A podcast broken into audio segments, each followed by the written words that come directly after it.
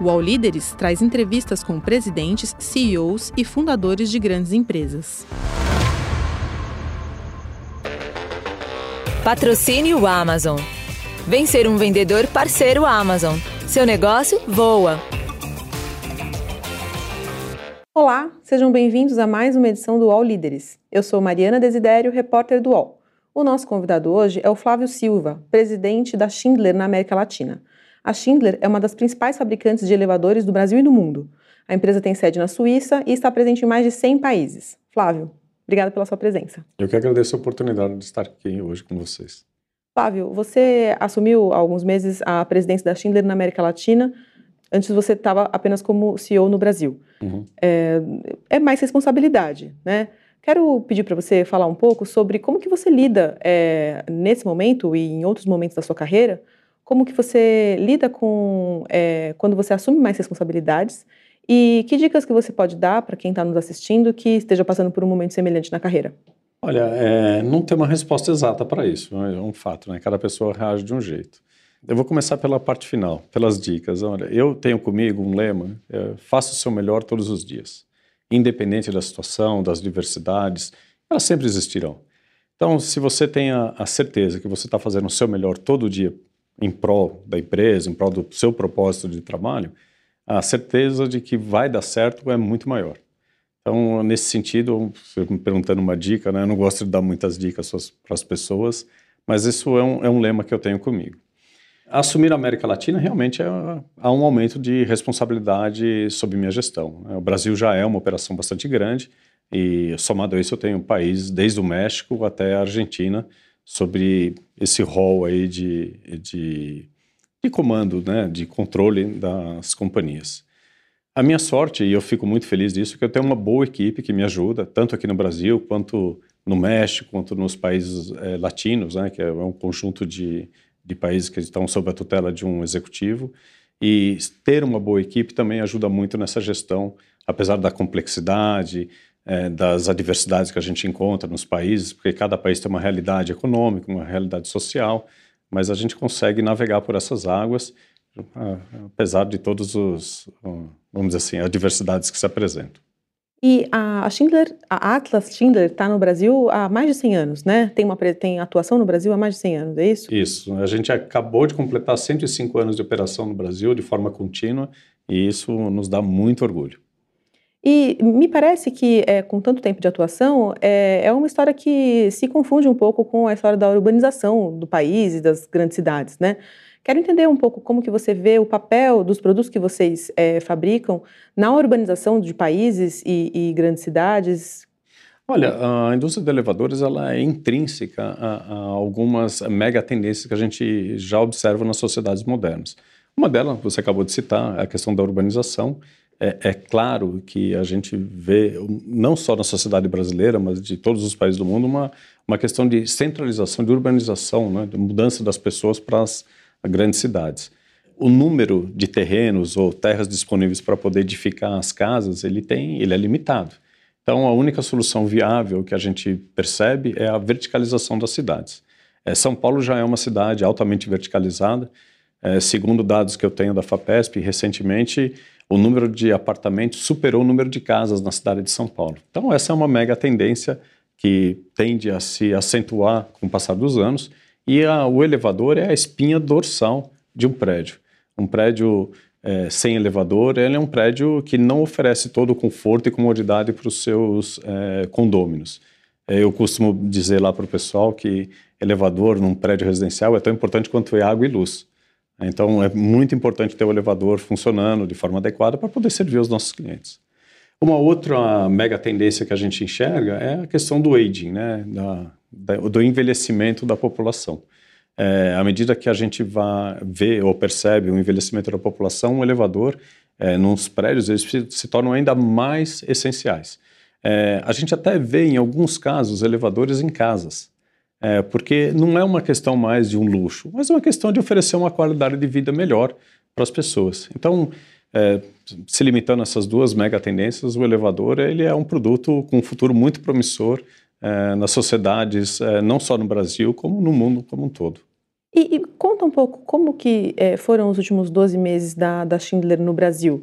Vocês estão no momento de expansão, estão no momento de mais apertar os cintos?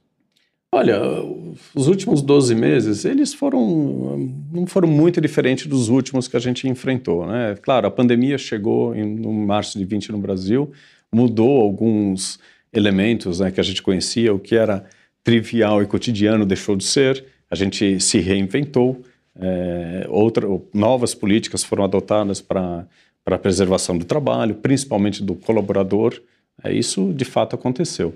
Nos últimos 12 meses, a gente continua com as nossas vertentes estratégicas de longo prazo, isso eu tenho que dizer, porque o nosso planejamento ele não é para os próximos 12 meses, é para os próximos 10 anos. Isso nos dá uma liberdade muito grande, porque quando você começa a planejar muito além do trivial, você escolhe sua jornada e, independente dos, das adversidades e interferências que venham a existir no curto prazo, o seu, a sua meta de longo prazo não se altera. Isso nos permite fazer movimentos muito mais é, suaves em relação à jornada da companhia. A gente recém anunciou aí já um pouco, talvez um, um pouco mais de 12 meses, é, investimentos em novas, uh, de uma nova torre de teste é, para a cidade de Londrina, onde a gente quer avançar ainda mais em pesquisa e desenvolvimento, trazendo para o Brasil o potencial de poder desenvolver ainda mais a engenharia é, de elevadores, escadas rolantes é, dentro do país. Isso para nós é super importante. Então a gente aplicou uma solução de centro de serviços compartilhados na cidade de Londrina, onde a gente é, conseguiu harmonizar toda a qualificação e melhorar a qualidade do atendimento dos nossos, para os nossos clientes, melhor dizendo. E isso é uma jornada que tem a ver com a nossa visão de longo prazo para a companhia, não só para o Brasil, mas como para os países da América Latina. E tudo alinhado com o Grupo Schindler, né, que, é, como você mesmo disse, é um grupo suíço já com quase 150 anos de história na indústria de elevadores e, e pretendemos, junto nessa jornada, caminhar para outros mais 150 anos, oxalá. O, o mercado de elevadores ele está bastante ligado ao mercado imobiliário, né? É, qual que é a sua avaliação sobre o momento do mercado imobiliário? O que, que a gente pode esperar aí para os próximos meses? Olha, o mercado imobiliário brasileiro, segundo a nossa ótica, é, a gente precisa. É, tem dois elementos, duas forças muito importantes no momento que nos. É, eu diria que ficar um pouquinho em compasso de espera para ver exatamente qual força será a predominante. É, de um lado, a gente tem as taxas de juros, que subiram muito, né? a taxa básica de juros Selic saiu de 2% para 3,75%, e ela tem uma correlação direta com o financiamento de longo prazo é, para as famílias que adquirem a, a, a, casa própria. Como dado adicional, o brasileiro, em média, ele, ele financia o imóvel de longo prazo. É, então, em média, esse é um dado que é, eu posso até confirmar mais tarde, mas em média, 28 anos, 28 anos e meio é o financiamento que ele, que ele obtém dos agentes financeiros e paga em torno de 17, 18 anos. Então, a taxa Selic ela é, um, é, um, é um vetor muito importante em relação à formação de crédito, disponibilidade é, do montante financeiro necessário para a aquisição da casa própria. Então, com o aumento da taxa, a gente espera até uma certa contração do mercado. Por outro lado, é, a gente percebe um movimento de acentuar ainda mais o, o, mercado do Minha Casa Minha Vida, que é o programa governamental para as famílias, né? tem faixa 1, 2 e 3, é, são diferentes é, escalas para para atendimento de um déficit habitacional que existe no país, que deve estar em torno de 7 milhões de unidades habitacionais. Então, há uma necessidade de oferecer crédito, de oferecer mais unidades habitacionais para as famílias brasileiras. Nesse momento, eu tenho esse, esses dois elementos, um pró-mercado, outro contra-mercado, restringindo um pouco. O que a gente precisa esperar um pouquinho é ver qual dessas forças será predominante para poder avaliar o que vai acontecer com o mercado imobiliário futuro. É, nós estamos na indústria de elevadores, o que a gente vê hoje no mercado é um hiato aí, porque a gente é contratado mais ou menos 12 a 14 meses pós lançamento e, e comercialização das unidades habitacionais. Então, o que a gente está capturando hoje de vendas é um pouco o que foi lançado há um ano atrás. Então, para nós, esse, esse, esse, esse, esse movimento do mercado é, que eu acabei de descrever sobre taxa de juros e incentivos governamentais sobre Minha Casa Minha Vida, a gente vai ver daqui uns talvez 10, 12 meses. E em termos de, em relação ao Minha Casa Minha Vida, é, vocês têm alguma expectativa a mais em relação a esse programa? O que, que vocês estão esperando? Assim, entendo que ainda tem poucas informações, né? Mas é, qual é a expectativa de vocês? Não, olha, a nossa expectativa é que é, ele continue, porque há, há um, o que é importante para nós como sociedade é que há um déficit habitacional que deve ser preenchido. É, ter uma unidade de, de habitação é importante, na minha opinião, para as famílias, ter um endereço fixo e tudo mais. É, a gente espera que o governo consiga dar sequência no que já existe e até, se possível, melhorar ainda mais. Mas é, a expectativa é seguir. Para além disso, quais oportunidades que você enxerga pra, de crescimento para Schindler no Brasil hoje? Olha, nós somos muito focados no elevadores e escadas rolantes. Esses são, nosso, são os nossos dois principais produtos. É, é claro que o, o, residencial é um elemento que acabamos de descrever. Tem a parte comercial que está sofrendo aí um pouco sobre essas novas é, tendências, né? Falei um, rapidamente sobre a pandemia. A pandemia trouxe novos elementos é, para o mercado comercial. Então, home office, utilização ou não do, das plataformas virtuais, etc. Então, aí tem, acho que, algum potencial, porque a gente percebe que o nível de vacância das, das uh, unidades ou lajes comerciais caiu na cidade de São Paulo, principalmente os melhores endereços. É, então, talvez ali tenha algum, alguma oportunidade. E também na parte de infraestrutura, acho que vale a pena dizer, a parte de metrô, é, a parte de aeroportos, né? sempre há um espaço. O Brasil talvez precise investir um pouco mais em infra, e aí tem alguma oportunidade para nós. Há uma expectativa de maior investimento é, em infra, infraestrutura, é, pensando no setor que vocês atuam hoje? Vocês estão esperando esse investimento chegar? Olha, na verdade não. Nosso foco principal está no que a gente tem hoje, que, como eu te disse, a gente faz um, uma jornada de muito longo prazo. A gente sabe que há uma expectativa em relação a, a melhorar a infraestrutura do país, mas a gente continua no nosso ganha-pão, que é o, o, o residencial que é onde realmente a gente percebe que a iniciativa privada ela aporta muito conhecimento, muito capital e, e cria um momento positivo para a economia nesse setor. E você falou sobre investimentos que vocês anunciaram um pouco mais de 12 meses atrás. É, quais investimentos que vocês preveem no Brasil nos próximos 12 meses? Tem alguma coisa em vista? Ah, a gente tem, por causa da nossa operação, nós somos grandes é, no Brasil, nós atendemos clientes de Chuí a Roraima. Então, a gente tem uma capilaridade nacional muito grande. Naturalmente, a gente tem um, um, um dispêndio de é, para manter a máquina, né, que a gente chama de OPEX, né, que é, são cap, é um investimento para manter a operação em torno de 50 milhões de reais é, anualmente.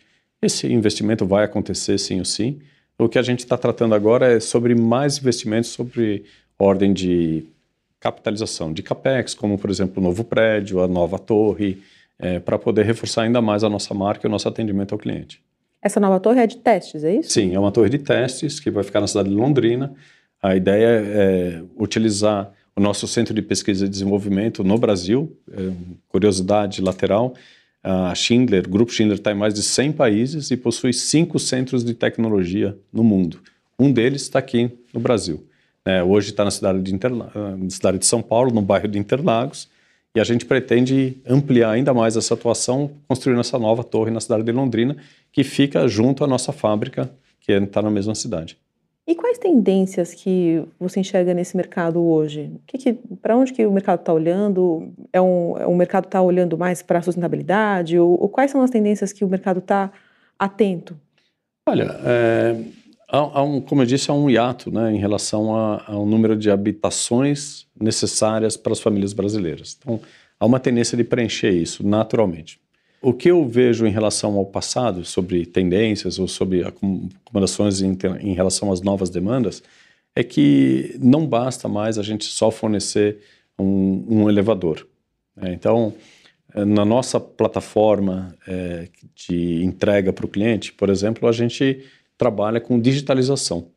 Então, os nossos elevadores que hoje são fornecidos para o Brasil, eles estão no estado da arte em relação à tecnologia digital do que há de melhor no mundo. O mesmo elevador que é fabricado em Londrina e entregue aqui na cidade de São Paulo ou na cidade do Rio de Janeiro, é o mesmo elevador em termos de qualificações técnicas que é entregue em Berlim, que é entregue em Sydney, que é entregue em Chicago.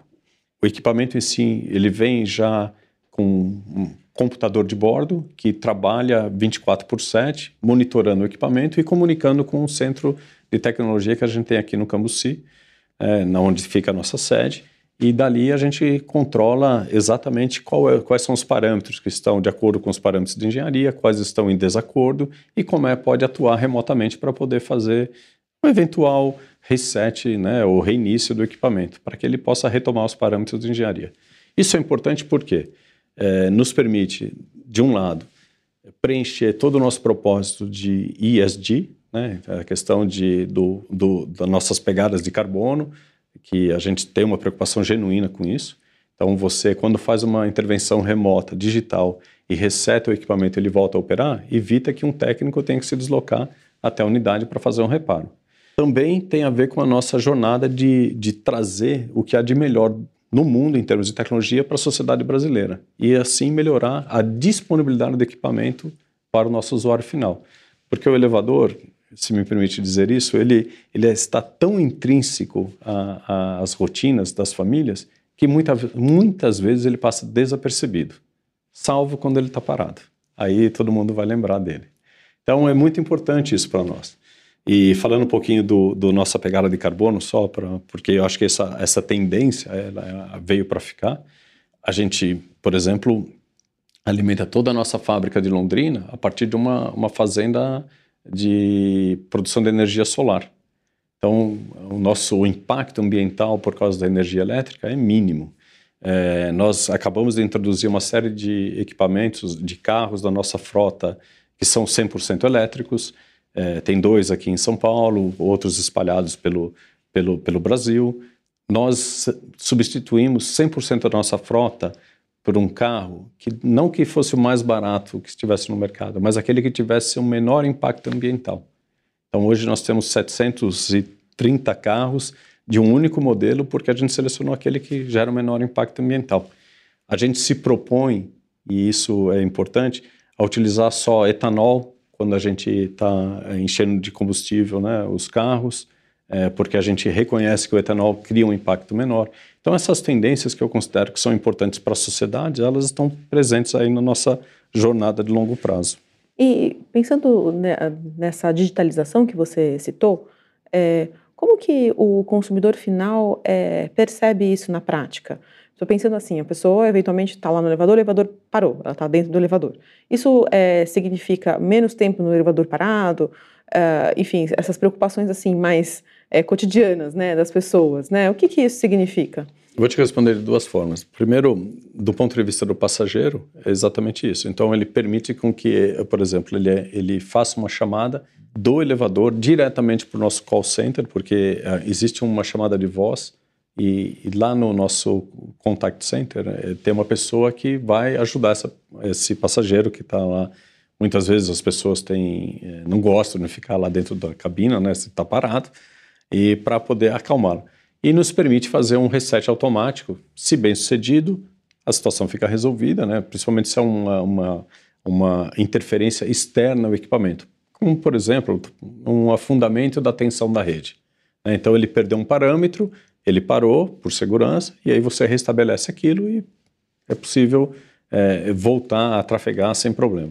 Caso seja necessário levar um técnico ao local para poder é, fazer o resgate ou a manutenção do equipamento, aí essa pessoa fica em contato com o contact center que automaticamente abre um, um chamado para o técnico mais próximo do ponto de onde está ocorrendo é, o fato e aí a gente faz o atendimento. A ideia é ser pronto é, é, o, e o mais rápido possível para essa situação. Esse é um ponto, do ponto de vista do passageiro. O segundo, do ponto de vista do síndico. Porque à medida que você digitaliza o equipamento e você começa a monitorar todos os sintomas e ocorrências, é, o síndico tem a possibilidade de ter todas as informações no iPhone dele. Então, eu tenho, por exemplo, no meu iPhone, todos os equipamentos que estão em propriedades da Atlas Schindler no Brasil, as escadas rolantes da nossa fábrica, os elevadores das nossas filiais, e eu consigo monitorar o desempenho de cada um. Isso é importante para o síndico porque o que acontece quando numa reunião de condomínio onde ele tem que prestar conta, né, se não é um síndico, até o síndico profissional também, ele tem elementos concretos para falar, olha, a avaliação do equipamento foi essa, a manutenção foi essa, foi isso que aconteceu. Cria um histórico positivo em relação ao que está determinado e o que precisa ser corrigido. Então a digitalização traz novos elementos aí para que melhore a gestão dos equipamentos e, claro, né, o nosso objetivo final é melhorar a vida dos condôminos. O All Líderes volta já. Quer vender mais e para todo o Brasil? Vem para o site da Amazon.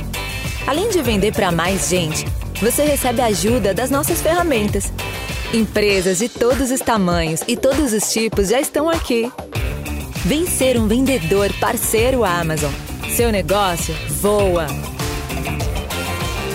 E outra preocupação é do, do consumidor, é, do usuário final, né, é, enfim, é, tem chance de um elevador cair? É, isso é uma coisa que às vezes aparece no cinema, né, e tal.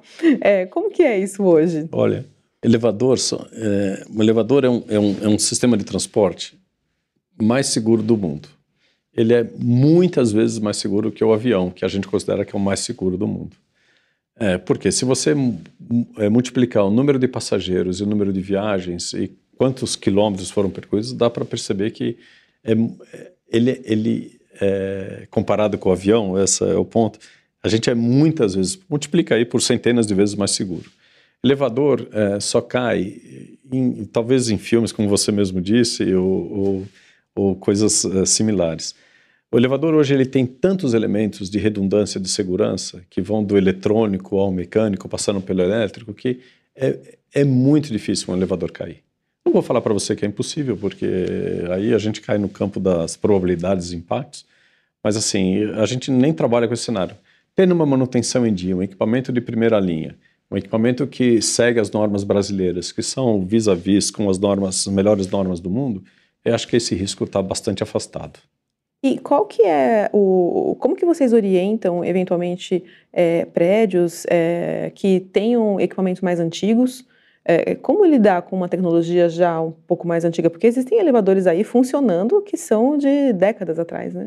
Olha, esse é um ótimo ponto, agradeço a pergunta, porque é, é algo que a gente tem é, divulgado e, e, de uma certa forma, trabalhado com os, com, com, com os condôminos, porque o elevador, ele passa por, no ciclo de vida dele, por momentos diferentes.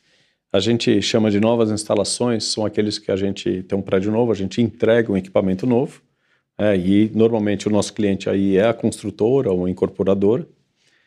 E quando termina a obra, a gente transfere a posse a propriedade daquele equipamento para o condomínio. E aí a gente tem uma transferência do, do, do nosso cliente, que deixou de ser a construtora para ser o condomínio. E aí a gente passa por uma outra fase do, do ciclo de vida do produto, que é a de manutenção. Então a gente entregou um equipamento novo e depois a gente passa a manter o equipamento para que ele mantenha suas qualidades é, ou parâmetros originais de fábrica, é, a gente não tenha intempéries que, que indesejáveis, que ele continue funcionando né, com toda a comodidade e conforto necessário. Entretanto, muitos prédios no Brasil foram edificados nas décadas de 50, 60, 70, 80 e de lá para cá as normas melhoraram, elas, elas avançaram em termos de segurança, em termos de é, requerimentos técnicos, consumos de energia. E, e, e, você tem razão quando há um passivo aqui, que não é um passivo, mas algo que tem um potencial de melhoria. Isso a gente chama de uma linha de negócio que chama modernização. E, e o nosso objetivo na modernização é atualizar esses equipamentos, trazer eles para o que há de mais moderno é, em relação ao consumo de energia, em relação a normas técnicas, em relação ao prazo para o qual ele foi fornecido. Porque um elevador que foi fornecido no final dos anos 70 estava obedecendo um parâmetro de normas que evoluiu com o tempo. Não tem nada de errado com, com aquele equipamento que, de acordo com as normas dos anos 70, mas já em 2020 as normas melhoraram e a gente precisa tratar isso. A gente uh, ajuda tecnicamente os condomínios para que isso seja viável, inclusive oferecendo financiamento. Né? A gente tem um, um parceiro é, financeiro, é, um agente financeiro que é parceiro conosco para ajudar o condomínio nessa jornada, porque, é claro, é, é um novo investimento patrimonial. Invariavelmente, quando executado, ele valoriza as unidades habitacionais, mas tem uma jornada a ser cumprida. Então, a gente, nessas três linhas de negócio, a de modernização é justamente para preencher esse ponto que você acabou de descrever. Pensando em tecnologia, né, falamos bastante sobre isso. É, eu estou aqui hum, pensando que hum, muito tempo atrás os elevadores tinham ali a figura do ascensorista, né? E, e hoje o que é, olhando para o que o consumidor consegue enxergar como é, os, os, elevadores mais modernos, tem aquele que não tem botão, né? Tem, você aperta o botão fora do elevador. Queria entender, assim, o que, que você é, enxerga que a gente pode encontrar no futuro, assim, o que, que o consumidor pode encontrar em elevadores daqui a uns 10 anos? Olha, e, e, essa é uma jornada natural. Você lembrou bem, eu me recordo né, do assessorista, a pessoa que ficava lá comandando lá portas e pavimentos para que eh, todo mundo subisse e descesse do elevador. Esse que você tem um botão fora, que a gente chama de controle de tráfego, porque você já coloca um software para ajudar a, a, otimizar o tráfego de pessoas num prédio. Em, em, geral, a gente tem isso em prédios comerciais de alto fluxo. E ajuda muito, porque o, o elevador, ele, de forma inteligente, ele começa a otimizar o tamanho de número de passageiros e, e velocidade para que as pessoas possam é, chegar aos andares desejados. No futuro, é, e aí, claro, a gente começa a passar por uma parte é, de pesquisa, me permite dizer se é, é futurologia, né, a gente ideal, mas a gente percebe claramente que o, o controle do elevador pode passar para o seu celular, né, onde você vai receber, por exemplo, você vai chegar no seu trabalho, você vai ter um QR Code no seu celular, aquilo vai é, liberar a portaria e ao mesmo tempo, já totalmente conectado com esse software do elevador, ele já vai mandar o elevador para você. Quando você chegar no hall, você já sabe qual é o elevador que vai te levar ao seu andar. Então não há não vai, essa necessidade de apertar o botão vai começar a desaparecer. A gente percebe que isso também vai ser um elemento de segurança, principalmente em, em, em apartamentos de altíssimo padrão, onde você recebe os seus convidados, você manda o QR Code para o seu convidado, e aí quando ele chega na portaria, é, a portaria é, lê o QR Code, abre a porta lá do apartamento, já chama o elevador e, o elevador já te direciona para o andar correto. A gente vê mais e mais a integração do elevador, que, que é um elemento de transporte, com outros modais. É, então, por exemplo, na Suíça, eu sei que existe uma, uma pesquisa muito incipiente ainda, eu tenho que dizer, mas é, de você colocar o elevador junto com a, a plataforma de, de tráfego de ônibus. É, os ônibus lá eles são muito mais preditivos ou, em termos de horário. Né? Você sabe exatamente qual horário o, ônibus estará em determinado ponto. E você, olha, se eu tenho uma reunião no centro às 8h40, é, às 8h15 eu tenho que pegar o elevador, porque às 8h22 passa o ônibus e eu vou, estarei em tempo no endereço desejado. Então, tudo isso vai ficar é, interconectado. E eu acredito que no futuro a gente tem, vai viver uma situação como essa. Mas Legal. é um exercício de futurologia. Quais são hoje os principais desafios é, para a atuação de vocês é, no Brasil hoje? O que, que você enxerga? Voltando agora um pouco para o presente. Olha, eu, os desafios são, são muitos, não dá para elencar um mais importante que os demais. É, eu, eu, eu tenho uma preocupação em relação à a, a, a, educação como um todo. Né? Eu vejo que esse é um ponto que a gente, nós como sociedade, deveríamos investir mais. Não sei se é justo falar isso, mas eu percebo um hiato cada vez maior entre é, as pessoas em relação ao nível educacional delas, principalmente em conhecimentos básicos de matemática e português. Eu acho que isso é um desafio da sociedade brasileira, não da Atlas Schindler, mas que a gente deveria responder à altura. Previsibilidade, eu acho que é um elemento que sempre a gente gosta de ver. Eu acredito que a gente amadureceu muito nesse sentido, como sociedade. Mas são inúmeros, é difícil elencar um ou outro, mas o da educação sempre me vem à mente quando vem essa pergunta, porque eu tenho uma preocupação genuína sobre isso. E isso também reflete na, é, em dificuldade para vocês encontrarem mão de obra qualificada, por exemplo? Nós temos é, um instituto ou, ou, que de treinamento próprio para qualificar a mão de obra que dá manutenção em elevador. É, não existe um curso é, disponível hoje nas faculdades ou colégios técnicos. A gente tem uma parceria é, com uma grande escola de aprendizagem industrial aqui brasileira e a gente trabalha muito em cooperação com eles. É, mas nós temos a, a tomamos para nós, né, para si a responsabilidade por esse treinamento. É, e aí a gente garante que a mão de obra que chega para atender o cliente, ela está apta e, e, domina a tecnologia para a qual ela, ela vai lidar é, na manutenção, no, no, no cotidiano daquele equipamento. E a gente está vivendo no Brasil um momento político-econômico um tanto conturbado, né? É, você como representante de uma multinacional, como que você avalia esse momento e como que você vê que e, isso impacta nos negócios de vocês? Olha, número um, eu vejo com esperança. Eu sempre tenho, dou o voto de crédito para que as coisas melhorem. Esse é o meu voto sincero para que, independente eh, do que está acontecendo, é que eu quero que o país prospere. O Brasil tem muito mais elementos para dar certo do que está errado. Então, eu, eu sou muito convicto disso. É, em relação ao governo atual, essa situação que a gente está vivendo, ou viveu há um ano ou dois anos atrás, o que eu tenho a te dizer é que com, a gente não se planeja ou não faz movimentos estratégicos baseados no que está acontecendo nos próximos 24 meses ou o que aconteceu nos próximos 24 meses. É, com 105 anos de operação no país, de forma contínua, a gente já viveu de tudo. A gente já viveu ditadura, é, a gente já viveu mudança de moeda, a gente já viu reabertura da economia, a gente já viveu o, o, o Getúlio Vargas, quando tomou o poder e depois se reelegeu, a consolidação das leis do trabalho. É, a gente opera no Brasil desde 1918, então é, o que nos dá tranquilidade é que, independente do que está acontecendo com o governo, a gente vai seguir o nosso rumo estratégico, que é o que está planejado, o que a gente almeja, é o que a gente vê como mega tendências. É assim que a gente quer atuar no país. Tem dado certo. E do ponto de vista da economia, é, o que, que, seria importante para é, ajudar a, os negócios a avançarem, na sua visão? Olha, tem muita gente competente nesse momento tratando de assuntos super relevantes para a sociedade. Por exemplo, taxa de juros.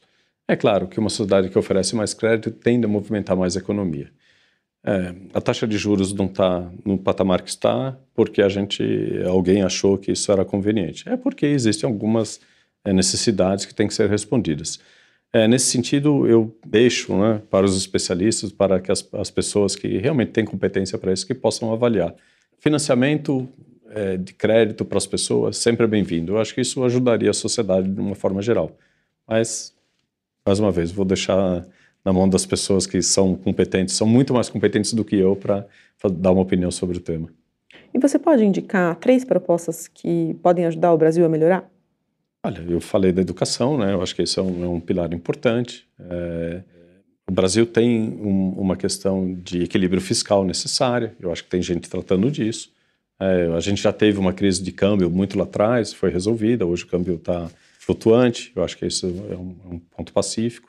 Olha, não me vem nenhuma outra à mente, mas assim, mais uma vez, eu queria insistir, deixa, deixar na mão. Tem gente muito competente no governo, eu acredito que a gente vai achar a melhor solução é, nesse balanço de, de desejos e necessidades que, que a sociedade brasileira precisa. E, e, qual pode ser o papel das empresas é, para ajudar o país a, a, ser um país melhor? O que, que, na sua visão, as empresas podem fazer socialmente? Olha, as empresas podem cumprir o seu papel. Nesse sentido, eu acho que a Tinder cumpre bem o seu papel.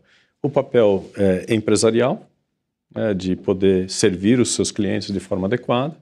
É, então, estava contando, né, no ciclo de vida do projeto, né, do produto, a gente tem dois tipos de clientes, a gente gosta de servi-los adequadamente. Também acredito que os entes privados podem seguir o seu propósito, é, o propósito de melhorar a sociedade um exemplo básico que eu acabei de citar, a questão de capacitação de mão de obra, de, de treinamento, de perder, como que as pessoas melhorem, né? Os entendimentos e conhecimentos, eu acho que isso sempre ajuda. É, as propostas em relação a melhorar a sociedade como um todo, a gente, é, dando números reais para você, nos últimos anos, a gente tem investido entre 5 e 3 milhões de reais, nos últimos cinco anos, cada ano é diferente, em projetos de, de leis de incentivo para o esporte, para a cultura, para a manutenção do patrimônio histórico. É, isso acho que é um papel de cada um de nós aí, dos, dos entes privados. E a gente tem muito orgulho dessa jornada, porque a gente consegue devolver para a sociedade um pedaço daquilo que a gente transformou em lucro, deveria ser imposto. Poderíamos não fazer nada, mas a gente prefere optar por é, incentivar projetos né, que estejam em, em linha com o governo federal nesse sentido. Então, tem vários que eu posso citar para você, como recentemente a gente participou da restauração do Museu de Ipiranga, que é muito próximo da nossa sede, que fica ali no Cambuci. A gente está é, participando agora da recuperação do Teatro Cultura Artística, entre muitos outros. Né? Eu não vou ficar. Eu sei que eu vou errar se eu começar a listar todos eles aqui, eu vou deixar algum para trás. Mas esses são dois que estão bem aí à, à flor da pele que eu gostaria de mencionar. Acho que a entidade privada pode fazer isso para ajudar a sociedade. Citou o investimento de vocês na torre de testes, né? É, e quero entender um pouco, assim, como que você avalia as condições para a indústria hoje no Brasil e o que, que, poderia melhorar em relação a isso. Hoje vocês fabricam é, elevadores aqui, Sim, nós, nós, temos uma fábrica uhum. em Londrina que abastece todo o mercado nacional e o mercado da América Latina. É uma fábrica que tá, vai se celebra agora em setembro 25 anos de operação e a gente vai fazer a torre lá. A ideia é desenvolver mais tecnologia a partir da engenharia brasileira, que é uma engenharia classe mundial. Eu sempre falo isso, a engenharia brasileira não deve nada às engenharias do mundo. A gente é muito criativo, muito sólido em termos de conhecimento e cálculos. E a partir desse, dessas pesquisas sobre elementos elétricos, mecânicos, de digitalização, a gente possa exportar tecnologia para o mundo. Então, a nossa jornada passa por aí. E entender como que você vê que as condições para a indústria no Brasil podem melhorar as condições para a indústria? Não somos, somos, né? É... Olha, mais uma vez, financiamento sempre é bom porque tira a necessidade de você usar seu capital de giro para para investir em capex e isso libera espaço para que você possa atuar em outras frentes. Isso é um exemplo bem claro. Né? É, acho que acho que algo que eu citaria, claro, né? Ah, sinto que existe uma, uma, uma, uma uma vertente aí com um novo uh, ministro de indústria que já declarou que vai incentivar a indústria. Eu estou com fé que a gente vai é, colher bons frutos disso. Não tem nada específico que eu gostaria de citar aqui, mas de maneira geral a indústria ela é importante para o país. Um país industrial, ele que está bem industrializado, ele forma conhecimento, gera inovação, é, agrega valor para a sociedade, porque a gente consegue pagar salários maiores. É, isso, é, isso é bom. A gente cria um impacto positivo na economia local. Flávio, obrigada pela sua presença, foi um prazer conversar com você. Olha, eu que agradeço a oportunidade, foi um prazer.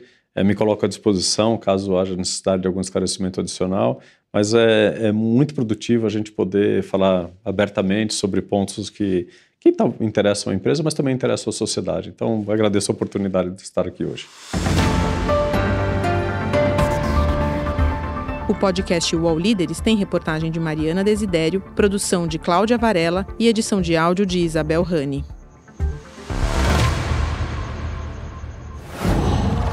UOL